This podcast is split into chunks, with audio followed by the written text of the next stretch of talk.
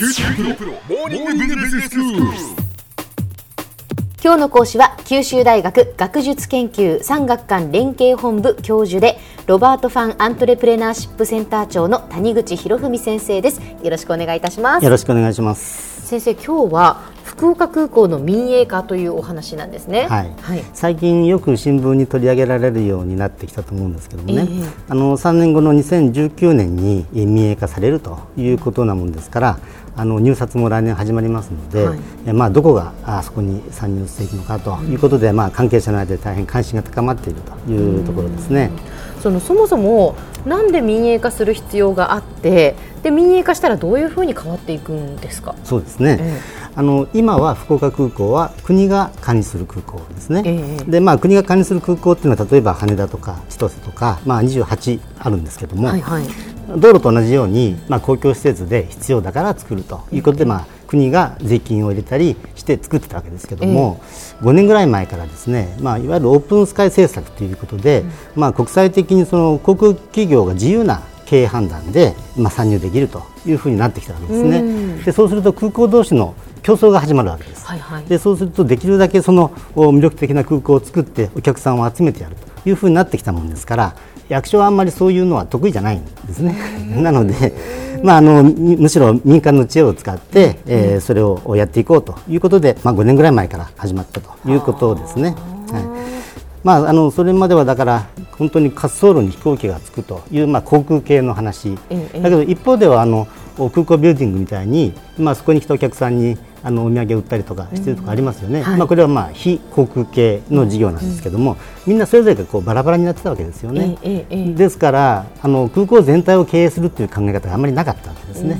だけどこれを一緒にして、まあ、空港を全体として、えーうまく運営していこうということから、まあ、民営化という話になってきたわけですね。でもまあ民営化されると、なんかあの利用する側としてはちょっと楽しみだなと思うんですけど、うん。やっぱりよりこう快適に、その便利な空港になっていく可能性がやっぱり大いにあるっていうことですもんね。そう思いますね。え、国が管理するとなるとどうしてもその公共施設を使って金儲けをするとかお客さんを集めるとかあんまり考えないんですよね、だけどやっぱりお客さんのためにどういうサービスをしたらあーお客さんが集まるだろうかというふうに考えてもらうとやっぱり空港もだんだん楽しい空港とかね、ええええあのシンガポールとかですねいろんなところ行くとねねあの空港にいるだけでも結構楽しいですようんね。本当に空港で何時間も過ごせるような 映画見たりとかね。アミューズメント施設ですよね。そうですよね。だからそういう知恵を出してもらって、黒字で運営してもらおうということで、まあ今回そうやって民営化の話が出てきて、でまあそのために、えー用意されたのがまあコンセッションというようなあーやり方なわけです。このコンセッションその、どういう仕組みということになるんですか？これはですね、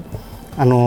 もともとあの PFI っていうですね、プライベートファイナンスイニシアチブっていう、まあ、民間の資金とかノウハウを使って、えー公共施設を整備しようというやり方、まあ、PFI 法っていうのが日本にもできたわけですけども、まあ、これがまさにその従来であればパブリックセクターが作って運営してきた公共施設をむしろ民間の知恵を使ってやろうということでこういう制度が入ったわけです。はいはいでまあ、もし本当に空港が儲かると思えばですね、ええ民間が空港を作っちゃってでそれを民間の資金でやってえーそれで、まあ、あの着陸料とかお客さんがお金を取ってそれで資金を回収していくということも、まあ、一応可能なわけですね。ええで最後はこれはしかしあの所有権を国にお返ししますという形でやっていくという方法は、まあ、普通の PF がとしてもあるわけですけども、ええ今言ったコンセッションっていうのはですねもともとまあ空港はあるわけなので、はいはい。もうそのあるものはあるものとしてただそれを運営権だけを買って、それでその空港を運営していく。で空港を経営していくというやり方をしましょうというのがそのいわゆるコンセッションというやり方になっているわけですね。あ。そうなんですね、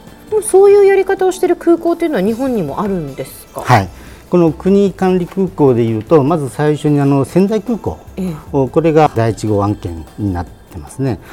東北で言えばあの滑走路も2本ありますし、まあ、国際空港として年間300万人ほどのお乗降客があるわけですけどもちょうどあの大震災でもって、まあ、大変命を受けたということで、えーその後あの陳さんなんかも大変あの熱心な働きかけをしたこともあってですね結局これがその国管理空港のコンセッション、まあ、第1号ということで、えー手続きがずっと進んできました。でその進進んできた結果今年の7月にですねいよいよそれが完全民営化ということで、えー、スタートしたわけです。あそうなんですね、はい、でこのほかにもですね関西空港ですね、これは先ほどの国管理空港というよりも株式会社がもうすでに管理をしている空港なんですけれども、はいあの結局、関西の場合伊丹空港があって、うん、から関空があってということなのでまずですねその経営を一体化して全体としてやっていくのがいいだろうということでまず最初にその統合する法律を作って、はい、でそれをもとにしてそこからさらに空港経営のプロというような会社にアウトソーシングするというやり方をしたわけです。でこの PFI を使う場合にはそのための特別目的会社っていうのを作るわけですね、これはあの SPC って言いますけれども、はい、そのスペシャルパーパスカンパニーというところに関係する会社が出資をしてでそこが例えばその建設会社だったりあるいはその運営にいろいろとこれまで経験のある会社だったりとかあるいは商業施設をやる会社だとかそういうところがこの集まってきてコンセッションの受け皿となるというようなことをやって関空も今やっこれがまあ2つ目になります。でこれもあの今年の4月にスタートしたと。でさらにこれからあとあの高松空港がですねこれからその手続きを進めようということになっていますので、まあ、少しずつこうやって増えてきているということですね。そうなんですね、はい、ちなみにその例えばまあ仙台空港今年のその7月にまあ完全民営化がスタートして、うん。うん、やっぱりだいぶ変わったんですか？そうですね、えーあのここはあの具体的には東急グループというところが落札をして動き出しているわけですけれども、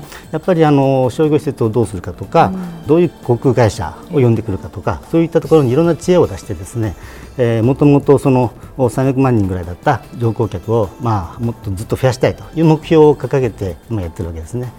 ですから、まあ、あの実際に数字が出てくるのは、これからだと思いますけれども。やっぱりあのそういう民間の知恵を使ったことが今どんどん動いているという状況ですね。では先生今日のまとめをお願いします。はい。あの空港の一体的な運営によって、まあ、空港経営をまあ改善しようと、まあ、そしてそれについてはその民間の知恵と資金によって、まあ、利便性の高い効率的な空港にしようと、まあ、これがその民営化の目的ですので、まあ、そういった流れの中でですね、えー、福岡空港もこれからこのコンセッションを使って、まあ、どういうふうにしていくのかということがちょうど今議論になっているということでございます。はい。今日の講師は九州大学学術研究産学官連携本部教授でロバート・ファン・アントレプレナーシップセンター長の谷口博文先生でした。どうもありがとうございました。ありがとうございました。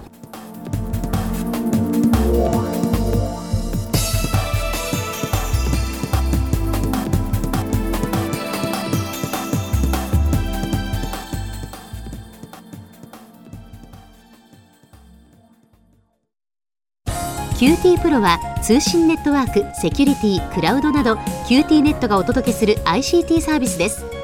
九州中に展開した光ファイバー網を基盤に一番身近なビジネスパートナーとして九州の企業自治体の皆様をサポートします。詳しくは QT プロで検索を。